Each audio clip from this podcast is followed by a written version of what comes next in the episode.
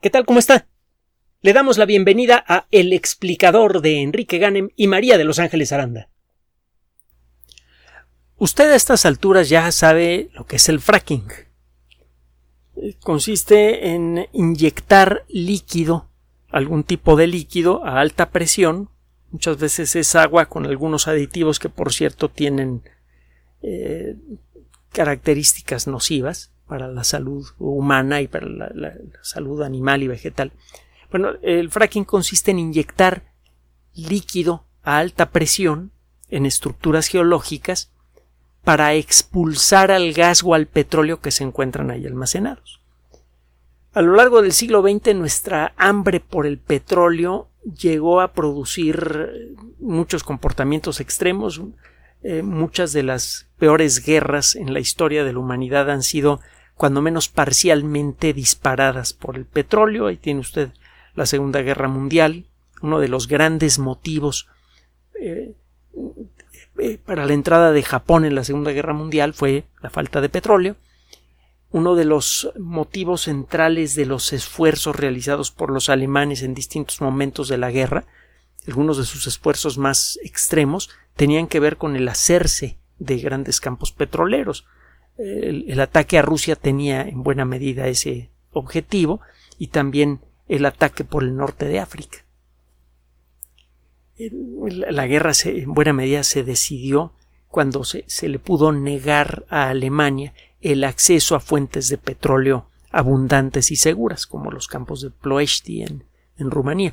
Bueno, el caso es que entre muchas otras formas extrañas y a veces eh, aberrantes relacionadas con, el hambre por el petróleo está el caso del fracking.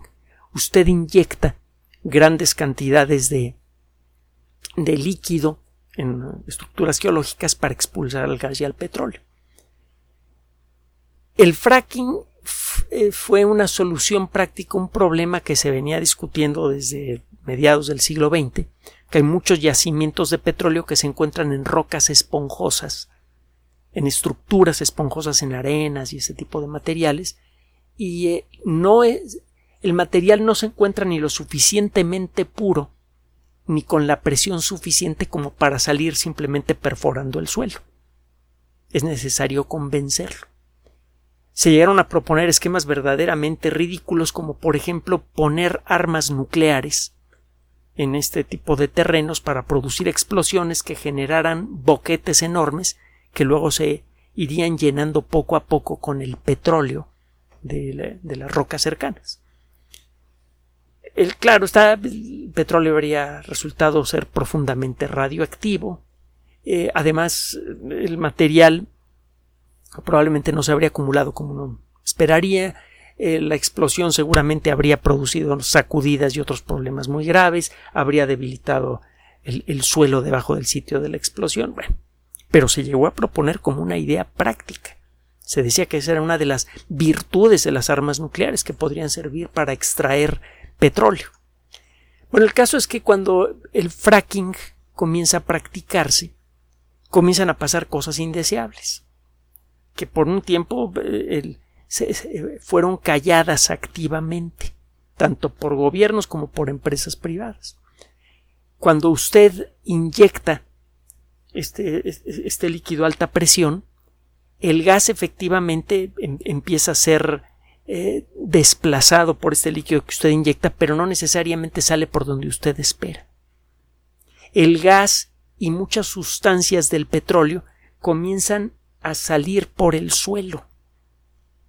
En muchos lugares en Estados Unidos en donde se, realizó fracking, se perdieron cosechas, incluso granjas enteras, como consecuencia de la salida de sustancias tóxicas del, petróleo hasta la superficie. Estas sustancias llegaban hasta el manto freático, hasta la capa de, de agua subterránea que encuentra usted en prácticamente cualquier lugar del planeta, solo que a veces está muy profunda, por eso no es práctica de, su, extracción. Pero bueno, el caso es que llegó el, e, esta, e, llegó este veneno a a, los mantos freáticos contaminaron el agua con la que se regaban las plantas y a veces había tanto material derivado del petróleo en el subsuelo que si usted abría la llave de una manguera alimentada de un pozo eh, artesiano eh, cercano, en lugar de agua salía gas y usted acercaba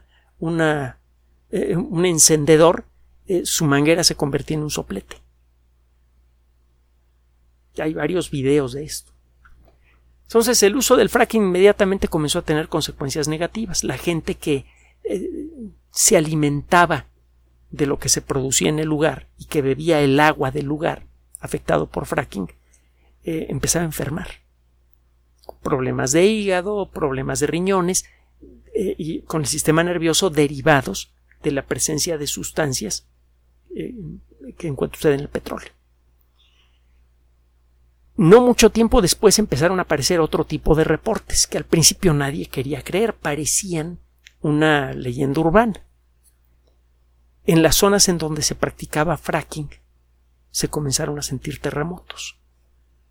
Algunos pues, pequeñitos, magnitud 3, magnitud 4, que sí son pequeñitos, pero si está usted arriba del epicentro se sienten bastante fuertes.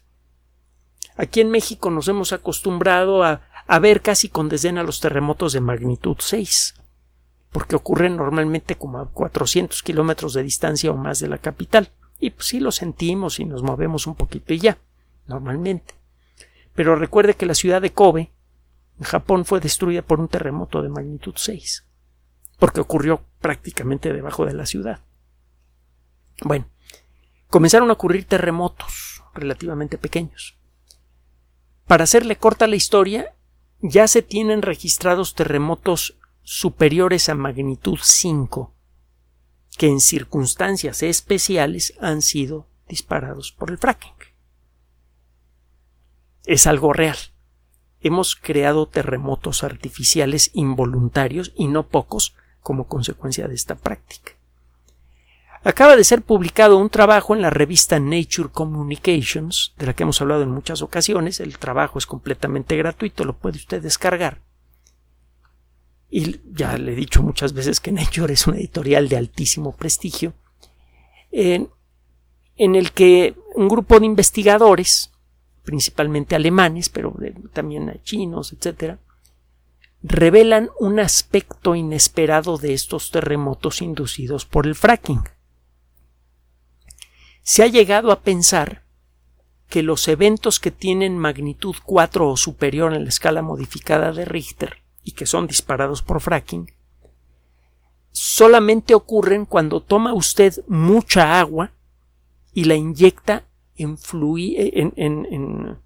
grandes cantidades en zonas geológicas con ciertas características. Esto ha ocurrido en el centro y en el oriente de los Estados Unidos únicamente terremotos de magnitud de más de 4. Es ahí en donde se practica el fracking eh, a, gran escala.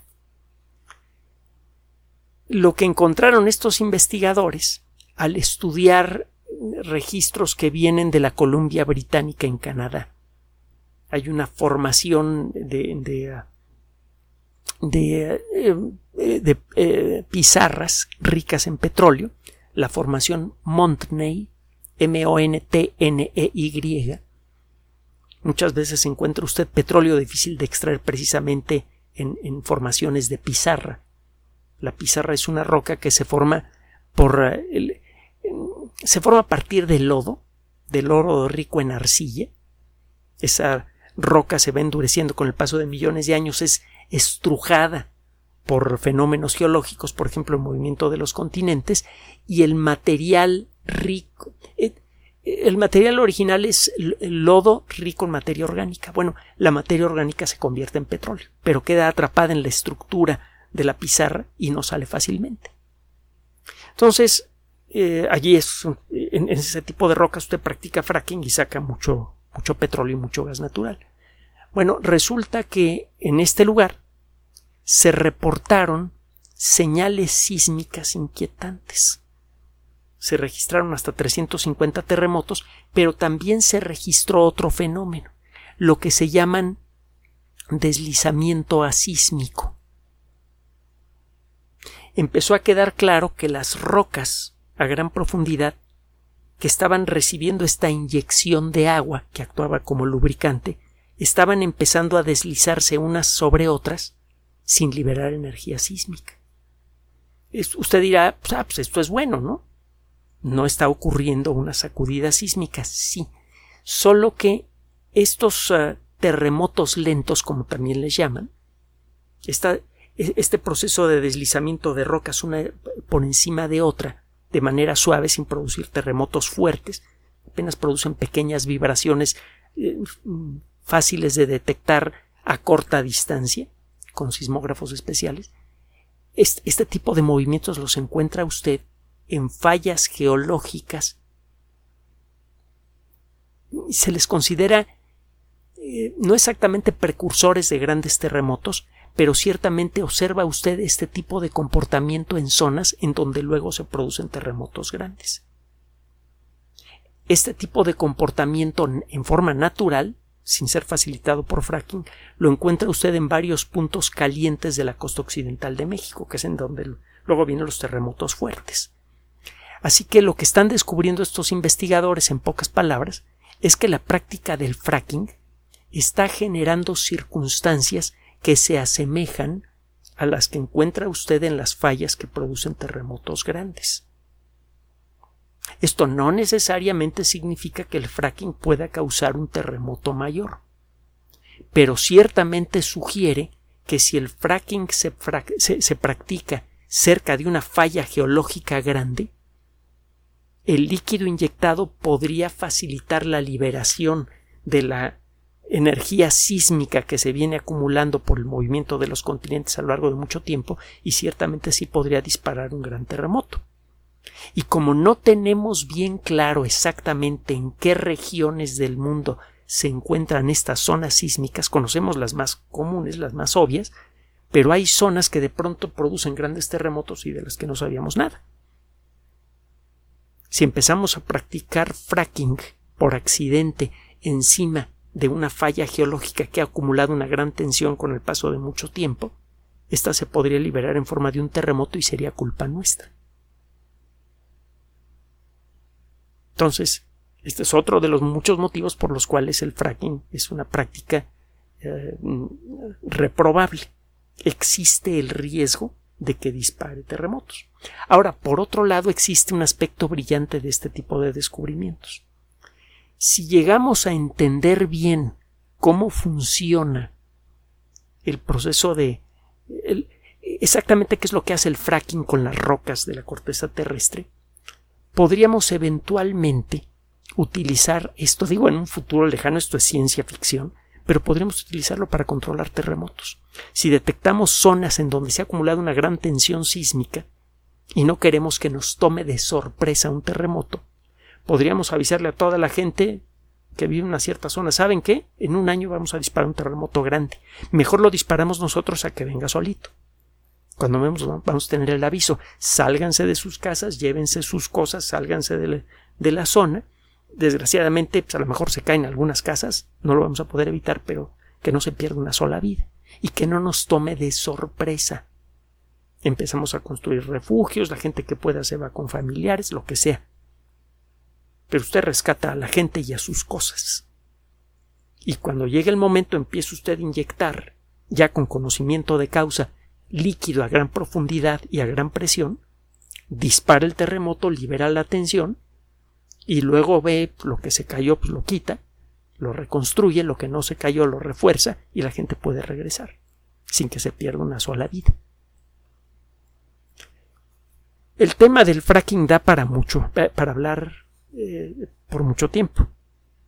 Hay muchos artículos científicos publicados sobre este asunto del la relación entre el fracking y los terremotos. Si es de su interés, podemos seguirle la pista. Recuerde que los temas que le ponemos aquí son temas que queremos que sean de su interés. Así que mantenga el contacto con nosotros a través de las redes sociales y de sus comentarios a través de YouTube para saber si este y otros temas son los que usted espera escuchar en estos micrófonos. Gracias por su atención. Además de nuestro sitio electrónico www.alexplicador.net, por sugerencia suya tenemos abierto un espacio en Patreon, el explicador Enrique Ganem, y en PayPal, el explicador patrocinio por los que gracias a su apoyo sostenemos este espacio. Puede usted descargar gratuitamente estos audios en formato MP3 en Spotify y en iTunes como El Explicador sitio oficial y en SoundCloud como El Explicador y con formato de video en YouTube en El Explicador sitio oficial. Recuerde nuestras redes sociales de siempre, Twitter Enrique-Ganem y en Facebook Enrique Ganem sitio oficial, El Explicador y los grupos que usted ya conoce.